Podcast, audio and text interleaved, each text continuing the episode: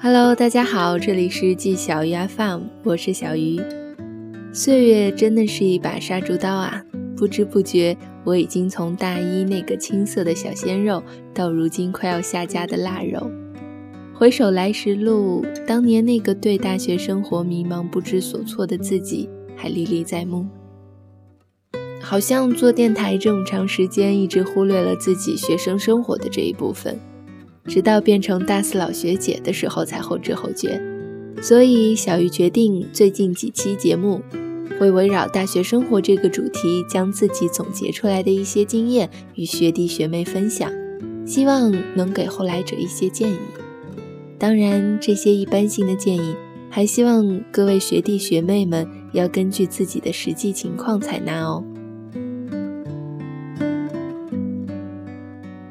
首先要说到的就是咱们的衣食住行，当然这方面网上的攻略比较多，在这里我们就简单的说一下啦。如果十一不打算回家，一定要注意把冬天季节的衣服带上。女生可以不用带太多的衣服，但是每个季节都要覆盖到。相信我，大部分女生到了大学，审美会提升一个层次，买衣服的时间和地方也很多。去学校之前可以了解一下当地的口味，食堂好不好吃等等。很多学弟学妹可能会担心自己不能吃辣之类的口味问题，但是根据我的经验，大学城附近的食物种类一般都很多，食堂也会照顾各个地方来的同学。尽量和室友搞好关系，在寝室听音乐最好戴上耳机。有必要的事情，晚睡时不要发出声响和光亮。注意个人卫生，寝室卫生可以互相轮换着做。外地来的小鲜肉们可以带一些土特产来交换。个人认为，公交卡或者地铁卡是非常重要的。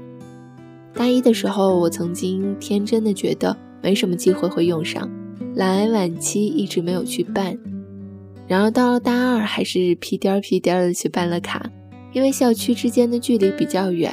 大三还买了一辆二手自行车，所以学弟学妹们要尽早投资啊！接下来就谈谈关于学习的一些问题吧。电脑是非常重要的，如果有买电脑的打算，就不要犹豫，因为电脑是一定用得上的。我当年就是因为听了大一不怎么用电脑的谣言，暑假暂缓了买电脑的计划。但是，一到学校才发现电脑真的是必不可少啊！匆匆忙忙的在网上订了一台。不过，有些学校有规定，大一不允许带电脑的，这个就学弟学妹们自己了解啦。还有就是，如果你觉得暑假玩得太疯，想找点事情做的话。你可以选择背四级单词，还可以考驾照。四六级建议大家有条件的话，大一就报名。对于大部分中国学生来说，高三是人生英语水平的巅峰。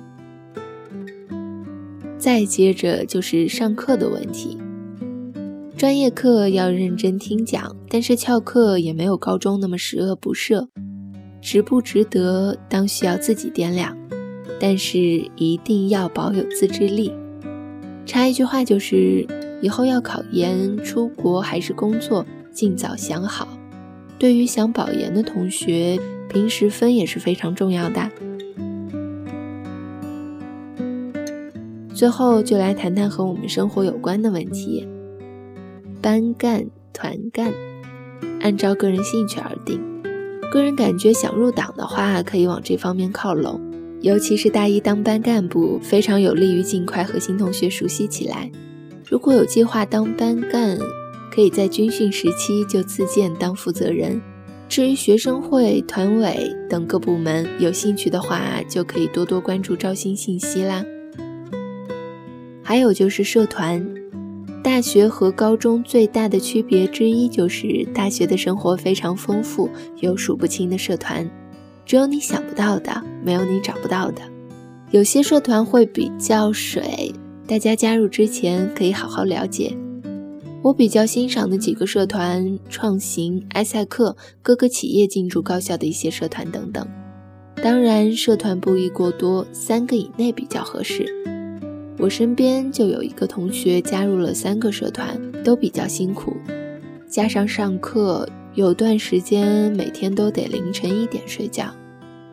所以在军训前后，一定要多多关注这方面的招新信息和百团大战的信息，从中依据口碑、个人喜好等进行筛选。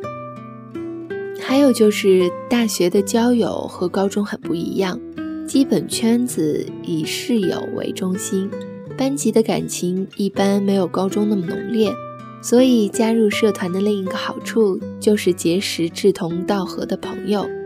建议加社团也不要和室友重合太多，否则就有可能失去交朋友的好机会。另外一个交友渠道就是老乡会啦。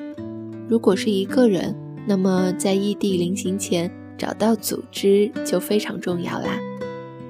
也有可能遇到很好的学长学姐，就能接站或者一起去学校，在学校也能给你最中肯的建议和帮助。最后，希望准大学生们。都能有一个美好的大学生活，同时勿忘初心，方得始终。那么，作为大四老学姐，小鱼的纯干货分享就到这里啦。如果你也是学长学姐，那么也欢迎在我的节目下方给小鲜肉们一些建议。如果你才刚入大学，那么有什么问题也可以在节目下留言，我都会看到的。我们下期节目再见啦！